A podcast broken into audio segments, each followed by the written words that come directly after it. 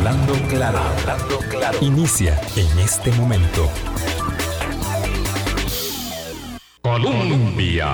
Con un país en sintonía, muy buenos días, bienvenidas, bienvenidos a nuestra ventana de opinión. Hoy es lunes.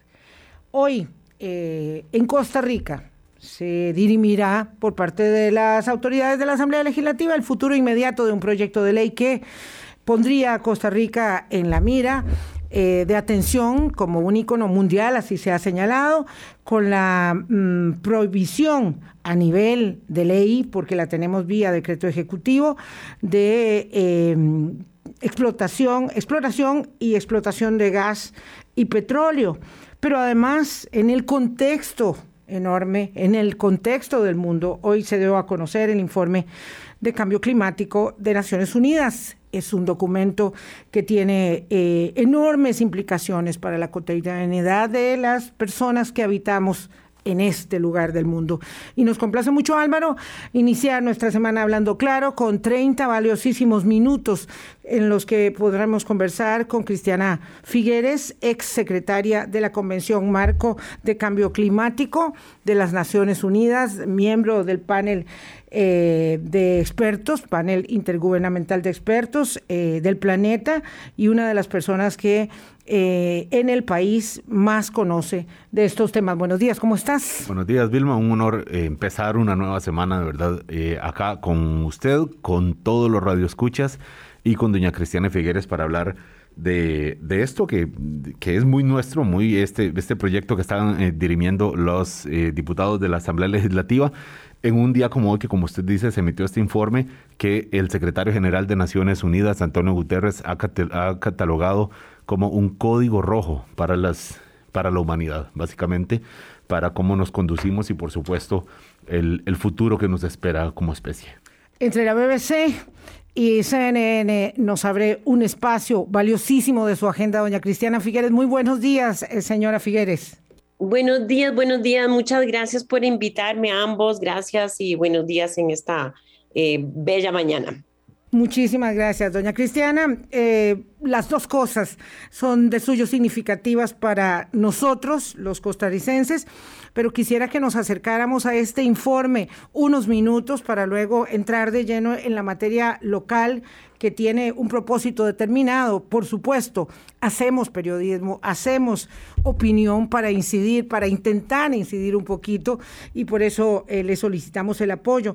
El informe, eh, en grosso modo, ¿cómo usted calificaría esta, esta luz de alerta nuevamente que se lanza sobre la humanidad vida cuenta del tiempo perentorio que tenemos para tomar medidas determinantes, decisivas para cambiar el curso eh, de la historia en términos eh, de la convivencia y del bienestar en este planeta. Sí, Vilma, bueno, eh, hoy a, nivel internacional, ¿verdad? Em, se lanza el reporte del primer grupo de trabajo del panel de expertos de cambio climático, en el cual ellos, 234 eh, autores de 66 países, han revisado más de 1.400 estudios científicos y los han reunido en este reporte que eh, lanzan hoy, en donde nos dicen categóricamente eh, que todos los impactos que ellos habían previsto han sido más bien em, minorizados por la ciencia porque ahora están viendo que los impactos negativos del cambio climático están avanzando mucho más rápidamente, están llegando a más geografías del mundo y están siendo más intensos de lo que ellos habían previsto. Esto, por supuesto, lo que entonces eh, significa, y ya el secretario general de Naciones Unidas ya salió esta mañana, eh, como, como decían ustedes, diciendo este reporte es un código rojo. Eh, esto es una voz de alerta que los esfuerzos de los países que tienen que llegar, llevar a la COP26 a final de este año en el Reino Unido, esos esfuerzos tienen que ser sustancialmente mejorados por encima de los esfuerzos que tenemos sobre la mesa en este momento. Doña Cristiana Figueres, em, a ver, este informe lo que nos dice es que el calentamiento global ha avanzado mucho, mm, digamos, de manera más acelerada de lo que estaba previsto eh, y esto comparado con, con, otros, con otros periodos, doña Cristiana. Sí, lo que dice es que estamos viendo impactos de sequías, de, fuegos, de, mm, inundaciones, eh, y en Costa Rica vimos, por supuesto, las inundaciones en Turrialba y en Limón. Eh, eh, fuegos en Estados Unidos, inundaciones en Londres, inundaciones en, en India, en Nigeria. O sea, estamos viendo estragos eh, que están sucediendo, como te digo, más frecuentemente y con más intensidad. Eh, y esto es eh, o, como otra voz de alarma porque la ciencia tiene muchas décadas de estarnos previendo de que estaríamos caminando hacia un escenario de veras em, bastante peligroso para la sociedad y sobre todo para una economía que queremos mantener estable.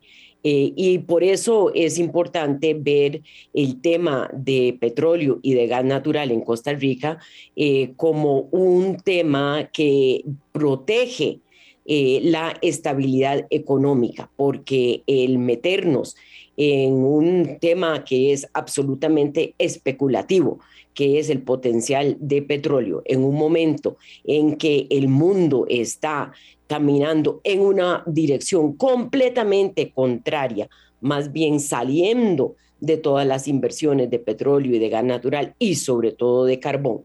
Entonces eso lo que hace en Costa Rica es eh, exponernos a una, a, una economía que podría tener que subvencionar. Imaginémonos la locura de que el gobierno de Costa Rica tuviera que subvencionar una industria eh, de hidrocarburos, eh, porque ya esa industria ya va de declive, ya no existe la demanda que hubiéramos tenido hace unos, cuatro, unos cuantos años.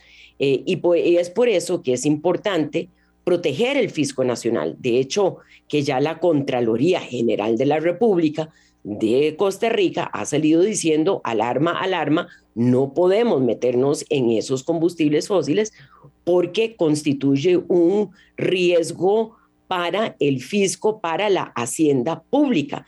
Entonces, imaginémonos un mundo loco en que no tendríamos cambio climático, que es una locura, por supuesto, pero aún bajo esas circunstancias teóricas, no tiene ningún sentido económico de que Costa Rica empiece en el siglo XXI a meterse en exploración y explotación de hidrocarburos. Vamos, doña Cristiana, gracias por introducir este tema que es eh, de importancia local. Y ahora además lo ligamos con el tema internacional, porque alguien nos comentaba en la invitación para este programa que en todo caso, ¿a quién le importa lo que hace Costa Rica o deja de hacer? En primer lugar, nos importa a nosotros. El tema es que tenemos en curso en la Asamblea Legislativa un proyecto de ley que declararía el territorio nacional como libre de exploración y explotación de petróleo y gas natural y ese proyecto eh, tiene, digamos, un par de escollos, doña Cristiana. Uno, y, y, oyentes, para contextualizarlos a todos, uno que es fácil de resolver, que es quitarle cualquier posibilidad, digamos, de nuevas potestades de investigación y de recursos a Recope, que es una institución evidentemente mal valuada en eh, eh, opinión pública nacional, y el otro, que realmente es el sustantivo, porque ese, repito, se puede eliminar, que es la consideración de que en Costa Rica no iríamos tras el petróleo, pero sí tras el gas, y se ha hecho una elaboración argumental que tiende a señalar que esa sí sería una inversión viable en el país y que nos ayudaría como un denominado combustible de transición. Y ese es, digamos, el problema que priva en algunos ejes empresariales y de profesionales en el país para que el proyecto no termine de avanzar.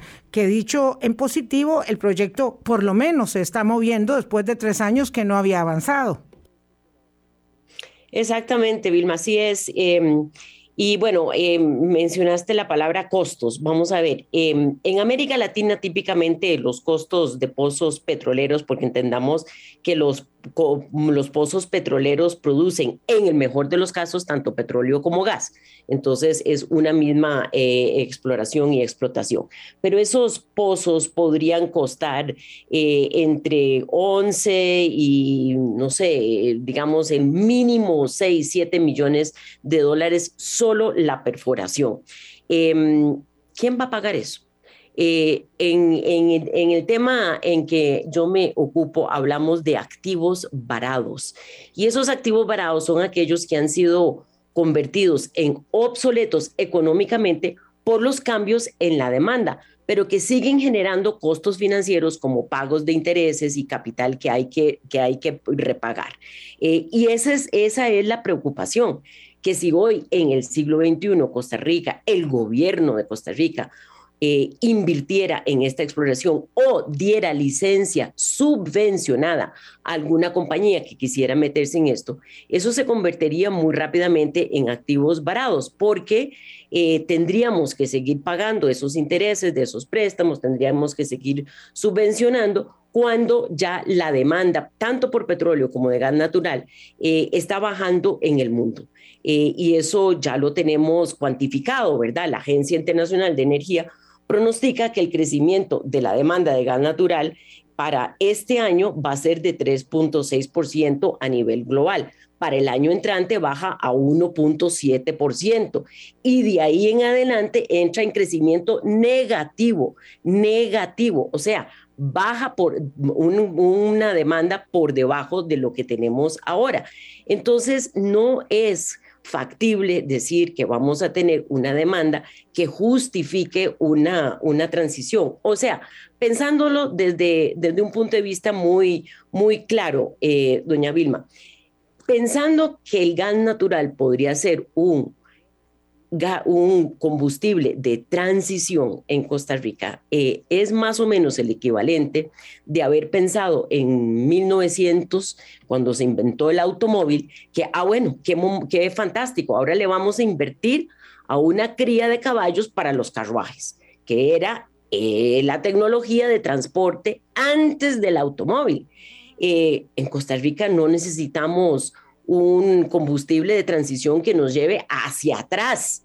En Costa Rica, dichosamente, empezamos desde un principio, en 1884, la primera generación eléctrica en Costa Rica fue limpia, porque pusimos la planta hidroeléctrica sobre el río Torres, en el barrio Aranjuez, para el alumbrado público de San José. Desde el principio nosotros empezamos con electricidad limpia, que no es el caso de otros países que sí están muy carbonizados y que necesitan un combustible de transición hacia las energías renovables. Costa Rica ya empezó desde el principio con energías renovables. Nosotros no deberíamos de estar buscando algo, una transición hacia el pasado, hacia el siglo XX, sino eh, más bien hacia el siglo XXI. Eh, por ejemplo, con hidrógeno verde, que ya estamos produciendo gracias a, los experimentos que está haciendo nuestro amigo Franklin Chang. O sea, démonos cuenta que nosotros tenemos que ir hacia adelante, no remar en contra de la corriente del río. Doña Cristiana, eh, escuchando, atención con, escuchando con atención a usted, usted dice, ha ido creciendo menos la demanda de petróleo y de gas natural. ¿Cómo se entiende esto con lo que hablamos al principio del programa cuando decimos que más bien se ha acelerado la emisión de, gases contaminantes? Eh, lo digo porque, porque habrá quienes tienen, lo ven con escepticismo y dicen, bueno, al final tal vez no es en el petróleo o en el gas natural, para hablar de manera más específica, donde donde se está provocando eh, los problemas y es en otro sector, doña Cristiana. Bueno, es 70%, eh, hablando así en números redondos, 70% de los gases de efecto invernadero que estamos emitiendo en el mundo vienen de energía, tanto de producción de electricidad en base de combustibles fósiles como también de transporte en base de combustibles fósiles. Entonces, 70% de los combustibles fósiles, carbón, petróleo, gas natural. Y el 30% viene del mal uso de la tierra em, eh, con respecto a la deforestación o, las malas prácticas agrícolas. Entonces, 70% eh, en la parte de energía. Eh, por eso es interesante que la Agencia Internacional de Energía, que ha sido tradicionalmente muy, muy conservadora, que ha tenido años de estar prácticamente protegiendo los intereses de la industria eh, de los hidrocarburos, ahora en su nuevo reporte que sacó eh, hace unos meses no más, sale clarísimamente a decir, ya llegamos al pico de la demanda de carbón, o sea, ya la industria del carbón va definitivamente hacia la baja. Ya llegamos al, al pico de la demanda de petróleo, de petróleo, ya la demanda de petróleo va hacia la vaca, hacia la baja y dicen en el mismo reporte que ya vamos a llegar al pico de la demanda de gas natural, como les, les decía este, antes, eh, dentro de unos cinco o seis años estaremos bajando la demanda de gas natural. Entonces, la Agencia Internacional de Energía, autoridad máxima en energía en el mundo, una institución muy conservadora, dice clarísimamente no es necesario ni es económicamente factible llevar a cabo más inversiones en nuevas explotaciones de combustibles fósiles porque ya tenemos una reserva internacional de esos combustibles que nos podría dar esos combustibles 50 años de esos combustibles, pero no los vamos a usar porque ya estamos en el siglo XXI y estamos dichosamente moviéndonos hacia otros combustibles, hacia las fuentes eh, limpias. Entonces, imagínense que si la Agencia Internacional de Energía, máxima autoridad de energía, nos dice eso, pues, ¿cómo vamos entonces nosotros a peligrar eh, el fisco nacional eh, metiéndonos en las energías del siglo pasado? Doña Cristiana, disculpe, un asunto aquí de la, de la logística eh, nuestra. Tiene usted la cámara activada, pero no la podemos ver, me dice nuestro eh, técnico ah, central. Eh, por si acaso es posible para mm, poder eh, compartir con la transmisión en Facebook la imagen también. Si no, no hay problema. la oímos tengo la perfectamente. Cámara activada, si la mm, puedo interpretar adecuadamente y me precisa. Su planteamiento es que la declaratoria de Costa Rica como un territorio libre de actividades extractivas de petróleo y gas natural sería no solamente, digamos, correspondiente con la, digamos, apuesta país que hemos hecho de lo que yo siempre llamo la explotación de minas verdes, que es la explotación de las bellezas naturales de Costa Rica, destino turístico eh, sin ingredientes artificiales o esencial, sino que además sería un muy mal negocio pensar que las actividades extractivas de petróleo y gas natural nos podrían generar empleo, que es una este algo que se escucha mucho y que por supuesto llama la atención, nos podrían ayudar a generar empleo, porque básicamente lo que usted señala es que la extracción tarda muchas décadas o mucho tiempo en materializarse, los dividendos van llegando tarde y los activos nos van a quedar varados y vamos a quedar algo así como con el mal sabor de, de otro Soresco, pero mucho más grande. Exactamente, muy buena, muy buen resumen. Disculpe, yo tengo la cámara activada, no sé por qué no, no les aparece a los amigos que están en Facebook, pero doña Vilma, exactamente, usted ha hecho muy, muy buen eh, resumen ahí porque hay un desfase en tiempos, ¿verdad? Yo he escuchado eh, algunas personas que dicen, bueno, pero es que si Noruega este, descubrió su petróleo y usó, su petróleo para llegar a ser un país industrializado, ¿por qué Costa Rica no? Bueno, porque hay un desfase en tiempos. Noruega descubrió su petróleo en 1967, hace 50 años. Eh, más de 50 años. Saudi Arabia en 1938, hace 80 años. México en 1901, hace 120 años. Obviamente que en el siglo pasado, en el siglo XX, el petróleo, el gas natural y hasta el carbón fueron eh, importantes fuentes de ingresos, pero ya no estamos ni en Costa Rica ni en el mundo entero en el siglo XX, estamos en el siglo XXI. Eh, y si nosotros ahora nos metemos a peligrar eh, plata, dineros o públicos o privados en exploraciones de petróleo o de gas natural, no estaríamos viendo ninguna actividad petrolera ni de gas natural en los próximos 10 a 15 años en el escenario más eficiente desde el punto de vista administrativo y de perforación, Costa Rica podría estar dando los primeros pasos suponiendo que tuviéramos una cantidad comercialmente importante de esos recursos, Costa Rica podría estar dando esos primeros pasos para la comercialización eh, por ahí del año 2032, 2033, por ahí más o menos. Em, y ahí estaríamos empezando a dar empleo y a dar ingresos, todo esto en teoría, ¿verdad? Bueno, eh, amigos, imagínense que si ya hoy sabemos que estamos frente a una demanda negativa de esos, eh, de esos combustibles, imagínense dónde vamos a estar en el año 2032 o 2033. O sea, dentro de 10, 15 años, eh, aquí no tenemos ninguna posibilidad de, vender eh, ninguno de esos recursos simplemente porque no va a estar el mercado ahí. Eh, y eso no quiere decir que no va a haber ninguna venta de gas natural, pero que las ventas van a estar en los pozos petroleros que ya están en producción y que pueden producir, por, tan, por lo tanto, esos combustibles muchísimo más barato, pero los pozos nuevos van a tener costos mucho más altos y no van a poder competir porque hay una demanda negativa. Entonces, celebremos que en Costa Rica empezamos desde un principio con todo lo que son energías renovables, que es donde la gran mayoría de los países están haciendo un gran esfuerzo por llegar a una economía limpia. Nosotros empezamos con una economía limpia y podemos seguir con las tecnologías de punta, por ejemplo, el hidrógeno verde.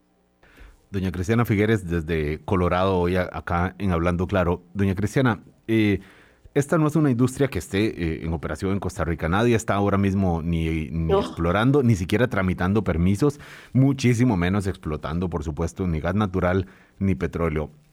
Eh, pasar esta ley mm, para reafirmar algo que ya los, los gobiernos han, han establecido por vía de decretos desde el gobierno de Abel Pacheco, ¿cuál es la ganancia? ¿Cuál es la ganancia? ¿No es esto como prohibir, no sé, la extracción de cobre o de diamantes en Costa Rica? Porque aquí sabemos que ni hay, ni, ni explotaremos nunca ese tipo de, materiales. ¿Cuál es la ganancia práctica de prohibir por ley algo que de por sí no se hace y que además está prohibido vía decreto eh, ejecutivo, doña Cristiana? Y qué buena pregunta, me encanta esa pregunta. Vamos a ver, me parece que hay dos respuestas a esa pregunta. La primera es quitar la tentación que pudiera tener cualquier gobierno en el futuro, sepamos que no tenemos ninguna idea de cuáles gobiernos vamos a tener, quitar la tentación de eh, eliminar la vigencia de ese decreto ejecutivo que le pertenece nada más al, eh, al Poder Ejecutivo, quitar la tentación de peligrar, como dice la Contraloría General de la República, eh, peligrar la hacienda pública del país, porque pasándolo a ley, entonces salimos eh, de, esa tentación que podría tener cualquier eh, poder ejecutivo en el, en, el, eh, en el futuro. Eso es la primera respuesta. La segunda respuesta es un tema más bien estratégico, de posicionamiento de Costa Rica. Acordémonos que una gran parte de los ingresos de Costa Rica vienen de nuestro posicionamiento absolutamente competitivo en el ecoturismo, en un país limpio. ¿Cuánta gente ha llegado a Costa Rica en los últimos 18 meses? Porque ya están hartos de estar encerrados en sus casas y lo que anhelan es estar en la naturaleza de Costa Rica la naturaleza nuestra, nuestra convicción ecológica, nuestra convicción de la protección de nuestra biodiversidad, es lo que nos ha posicionado en un mercado muy competitivo de turismo en el mundo. Entonces, si nosotros, además de quitarle la tentación a cualquier gobierno futuro de meter las patas, además de eso, aprovechamos para recalcar el posicionamiento ambiental protector de nuestros recursos naturales internacionalmente, nosotros nos convertimos en un país único en el mundo en donde eh, la gente, los turistas van a venir eh, a de veras a disfrutar nuestra naturaleza y a, mm, fortalecer la industria turística. Es que acordémonos que el turismo en Costa Rica tiene una estructura económica muy interesante porque los ingresos de ese turismo se distribuyen a miles y miles y miles de pequeñas familias en Costa Rica que tienen su hotelito, que tienen su restaurancito, que tienen una gasolinera y que se benefician del turismo. Eh, y eso es lo que nosotros queremos, proteger precisamente de eso. Contrario a eso, una explotación de petróleo, por, por regresar a esa locura, este, simplemente eh, trae un, si tuviéramos ingresos, los concentran en muy pocas manos. Entonces aquí lo que estamos haciendo es fortaleciendo el posicionamiento internacional de Costa Rica, fortaleciendo el ecoturismo que tenemos y fortaleciendo eh, el hecho de que los ingresos de eso, ese ecoturismo están muy bien distribuidos en nuestro bello país. Doña Cristiana Figueres, nos quedan cuatro minutos y no pienso desaprovecharlos porque no nos vamos a reservar eh, más eh, menos que el tiempo que nos concedió, que sabemos que está muy ocupada hoy atendiendo entrevistas sobre este reporte mundial de cambio climático. En cuanto al país se refiere, y hay mucha participación porque este es un tema de enorme sensibilidad. Este, esta no es una apuesta, digamos, de carácter ideológico, por decirlo de alguna manera, eh, y, y eso por un lado, y por otro, eh, una persona sumamente activa a favor de la exploración y la explotación petrolera, que es eh, don Carlos Roldán, nos manda una serie de consideraciones, como por ejemplo, que ya aquí hemos avanzado mucho, como que por qué si lo está haciendo República Dominicana o lo está haciendo Guyana, que está produciendo ya más petróleo de lo que necesita Costa Rica, no lo podemos hacer nosotros. Eh, y de que, contrario de la evidencia, don Carlos Roldán sostiene que esto lo podemos hacer en poco tiempo. Yo digo que no nos engañemos, porque aquí no es fácil hacer ni una carretera, ni una alianza público-privada en poco tiempo, jamás. Eh, pero en todo caso, ¿qué decirle a las personas que están tan convencidas eh, de que sí es posible? hacer exploración y explotación de petróleo y gas natural en este momento y en este país que ya tiene una apuesta en otro sentido. Bueno, precisamente con muchísimo respeto a, don Carlos, precisamente el tema es el desfase de los tiempos, ¿verdad? Esos países empezaron su exploración y su, y su explotación hace años eh, y, y ya están en una actividad comercial que tristemente se les va a convertir en un activo varado dentro de unos 5, 10, 15 años ¿por qué poner a Costa Rica en un riesgo financiero eh, tan alto cuando ya toda la información que tenemos eh, de todas las autoridades del mundo nos dicen que la demanda va a ser negativa? Eh, por el contrario, tenemos toda la información de que la demanda por las energías renovables, por un hidrógeno verde, por todas las tecnologías de punta, están apenas empezando. Entonces es preferible posicionar a Costa Rica en el futuro en una economía competitiva en vez de echar para atrás. Eh, deberíamos de estar siempre en este, en este país viendo hacia adelante y no compitiendo con algunos países eh, que tuvieron sus recursos eh, en el pasado. Em, por supuesto que aquí lo que todos queremos son más recursos para Costa Rica, más empleos para Costa Rica, más beneficios para los costarricenses. En eso estamos todos unidos.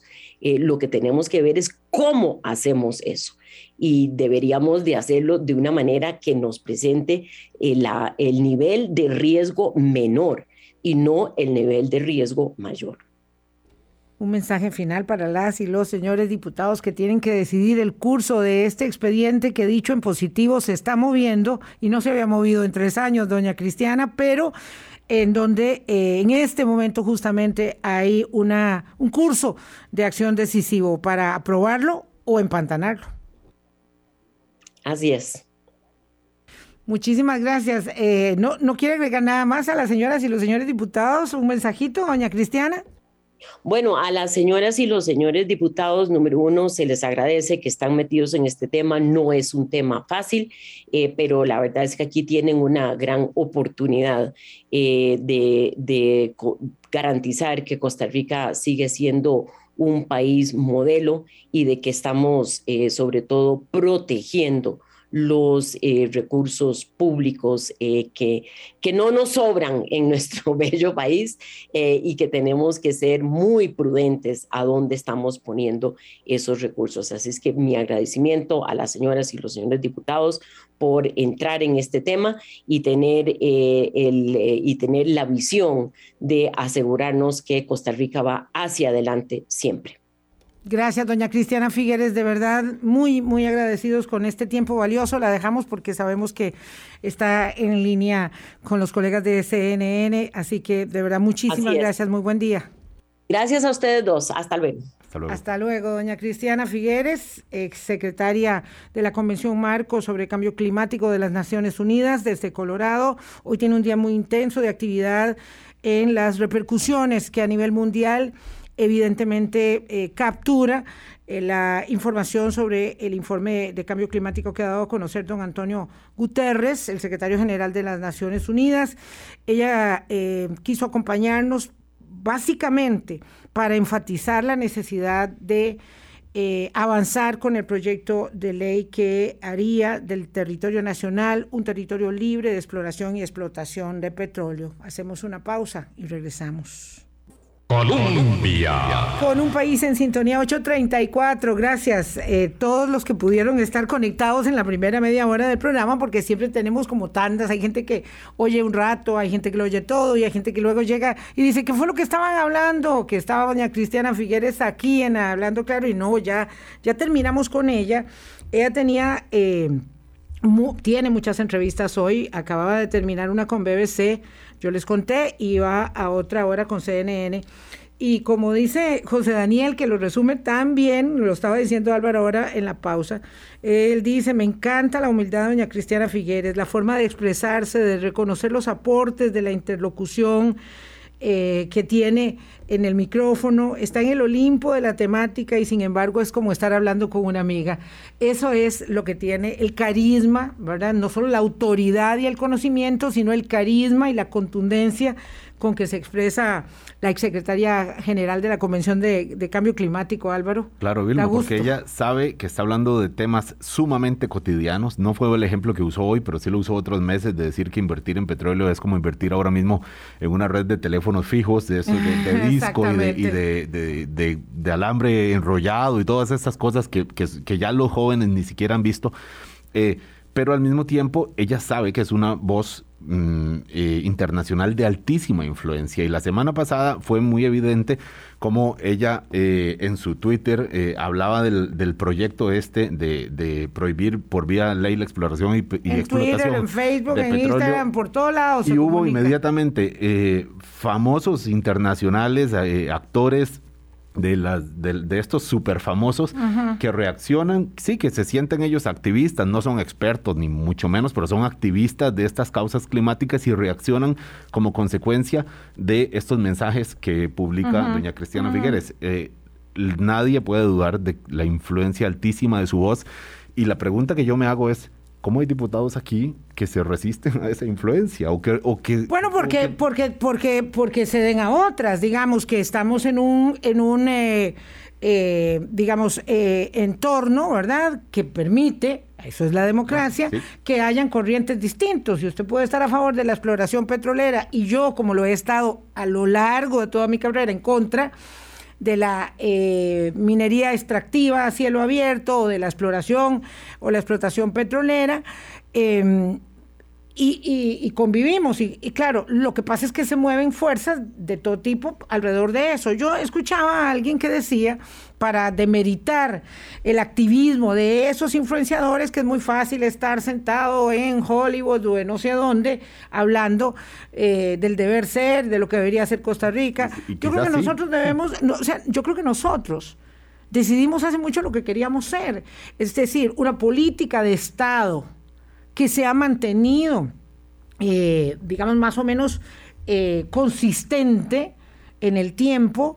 Eh, respecto, y por eso tenemos una declaratoria, una declaratoria vía, vía decreto ejecutivo vigente hasta el año 2050, que señala no, no hagamos esto, porque estamos haciendo lo otro. Y ahora, que justamente hablamos hace pocos días con el ministro de Turismo en vía de recuperación de la atracción del turismo al país, eh, sabemos cuánto, cuánto potencial tenemos, cuán bien lo hacemos, ya nos probamos en esa tarea. Eh, don Carlos Roldán dice que es que eso no es excluyente de lo otro. Eh, nosotros ya escogimos, este es un territorio muy pequeño. Digo, yo no me comparo con República Dominicana ni con Guyana, yo me quiero, me quiero, me quiero modelar en la medida de las posibilidades a lo que Costa Rica es capaz de hacer. ¿Qué dice doña Cristiana? Es que tampoco conviene compararse ahora mismo ni siquiera con Noruega, con un país exitoso en lo que hizo, porque lo hizo en su momento determinado. Eh, a, mí me llama la atención como las explicaciones de doña Cristiana Figueres, que acaba de decir aquí en la primera media hora de Hablando Claro, y las ha dicho en muchísimas otras plataformas también, cada vez más, más van a la rentabilidad de, esta decisión climática. Antes yo siento que hace unos, unos poquitos años iba más por la conveniencia de la preservación del planeta, de evitar la, emisión de gases contaminantes, y ahora lo que dice es, es rentable, hay oportunidad de negocio, sea vía del turismo o sea mediante la atracción de inversiones en, en nuevos proyectos de energías limpias o sea por, no sé, por la obtención de créditos verdes, que también es una tendencia que hay en el mundo financiero, y ella lo que dice es, es rentable, además de que es conveniente, es necesario para evitar que el mundo se caliente eh, una década antes de lo que se, había previsto en unas medidas que los expertos han, determinado, dice, además de conveniente, además de, de, necesario, es rentable, es una oportunidad para que Costa Rica reactive su economía mediante ese camino y no mediante el camino en donde están todos compitiendo, todos los países, y ahí ya iríamos en desventaja, que es básicamente, me atrevo a resumir así, como lo plantea doña Cristiana Figueres. Sí, creo que hace muy bien en plantearlo desde la perspectiva de si este sería o no un buen negocio, porque nos hemos tropezado en varias piedras con muy malos negocios, ya lo decíamos, y, y lo cierto es que este, bueno, esta es una condición muy frágil, la que tenemos en, este, en esta zona, en esta pequeña cintura de América. Es una condición muy frágil. Y repito, yo, yo no me quiero comparar con Guyana ni República Dominicana. Respeto mucho lo que estén haciendo los hermanos de esos países, pero es que aquí hay que ver lo que hemos logrado nosotros y lo que podemos hacer.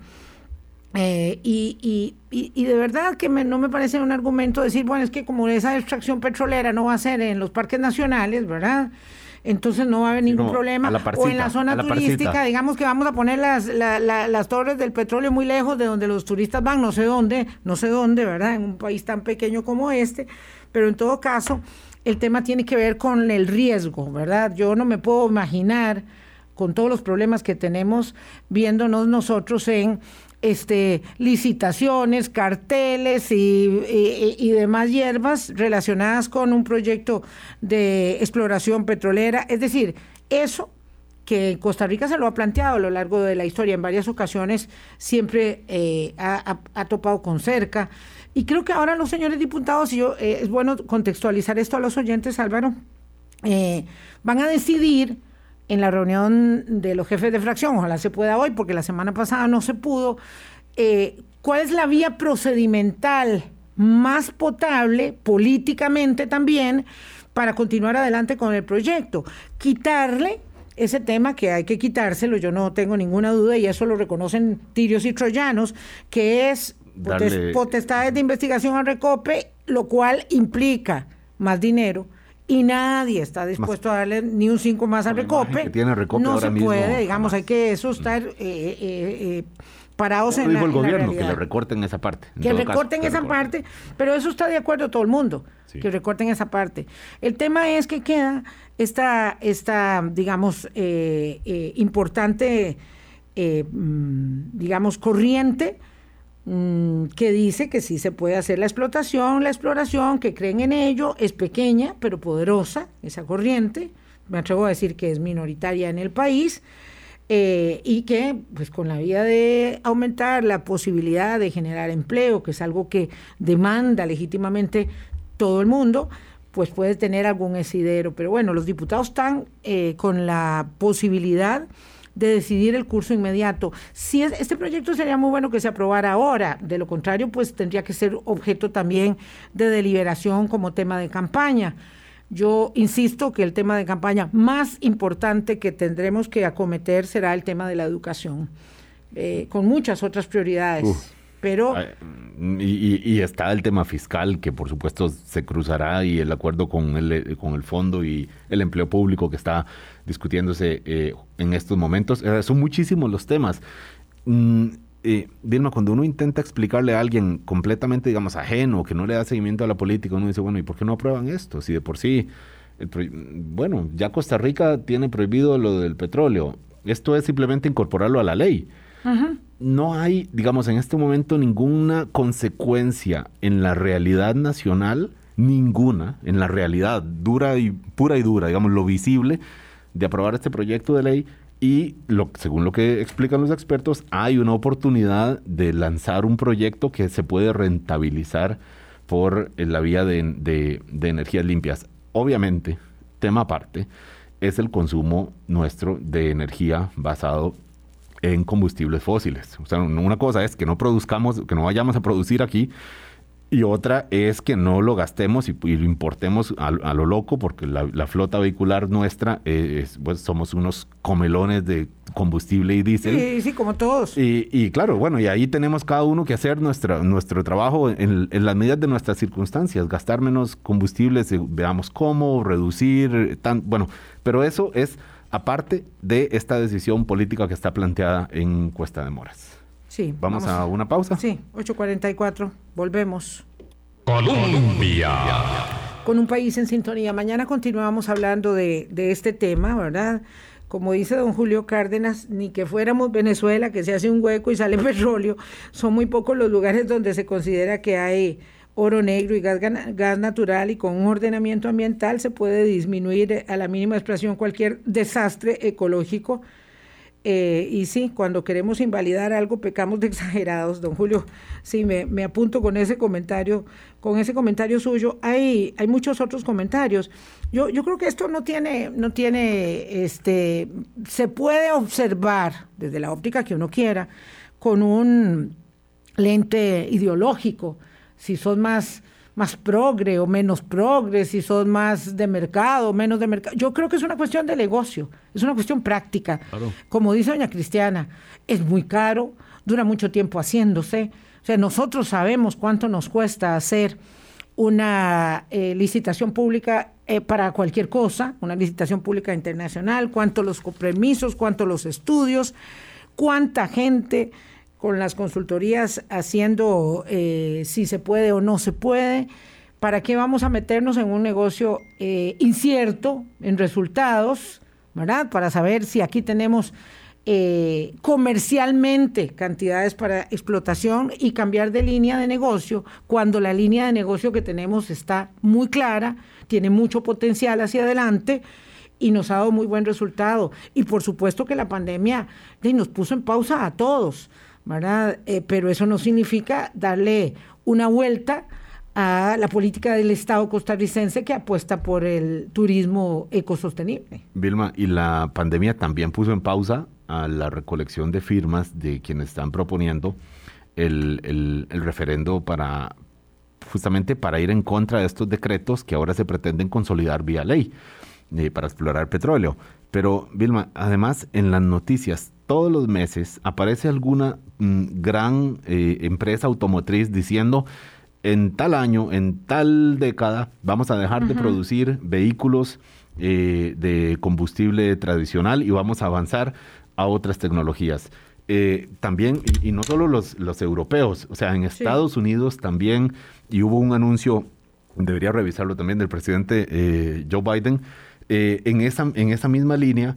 entonces, el mercado, que al final es el que manda, quienes compran, quienes venden, quienes producen, está diciendo, vamos por otro camino, a un plazo, no mañana, pero sí a un plazo mediano en términos de la historia, 10, 20 años no son nada.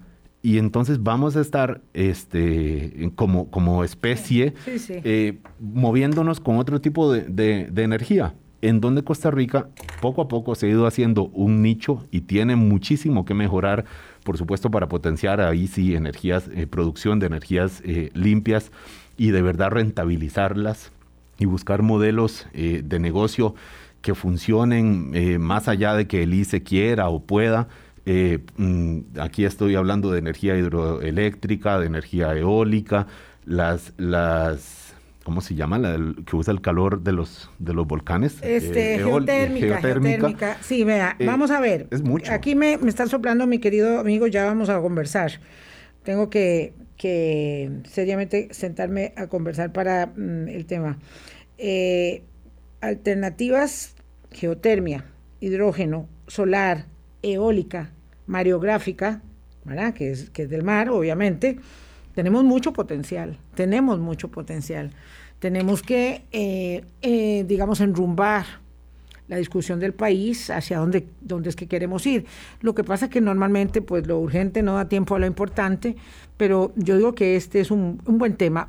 Ahorita el tema del referéndum no, no tiene viabilidad. Primero acuérdense que hay unos tiempos que se miden antes y después de una campaña electoral para nosotros hacer un referéndum de cualquier tipo debemos estar alejados un lapso suficiente, según establece la ley de referéndum, de una elección nacional o, bueno, nacional o nacional, unas de presidentes y otras de alcaldes, pero son nacionales, eh, y este tiempo no es propicio para ello. Este es el momento propicio para que los diputados, representantes nuestros decidan si eh, aseguran con un proyecto de ley un decreto ejecutivo que está vigente hasta el año 2050, mm, como se lo explicaba doña Cristiana, para que no venga pues cualquier persona y, a gobernar y diga volémonos esto, ¿verdad? Y empecemos a abrir a huecos como topos. Basta una firma para, para borrarlo y ya está. Así es, permítame porque ya vamos a cerrar, quiero eh, antes de retirarnos compartir con ustedes eh,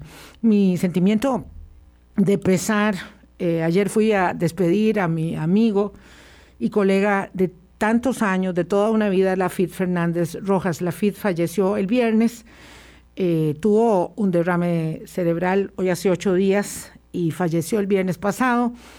Eh, un hombre, como comentaba con los colegas de teletica.com, que encarna, encarna, yo creo que como el más significativo de los reporteros investigadores de Costa Rica, el espíritu, la pasión, el convencimiento para ir detrás de la búsqueda de las verdades, de las verdades que son el propósito del oficio nuestro de contar historias.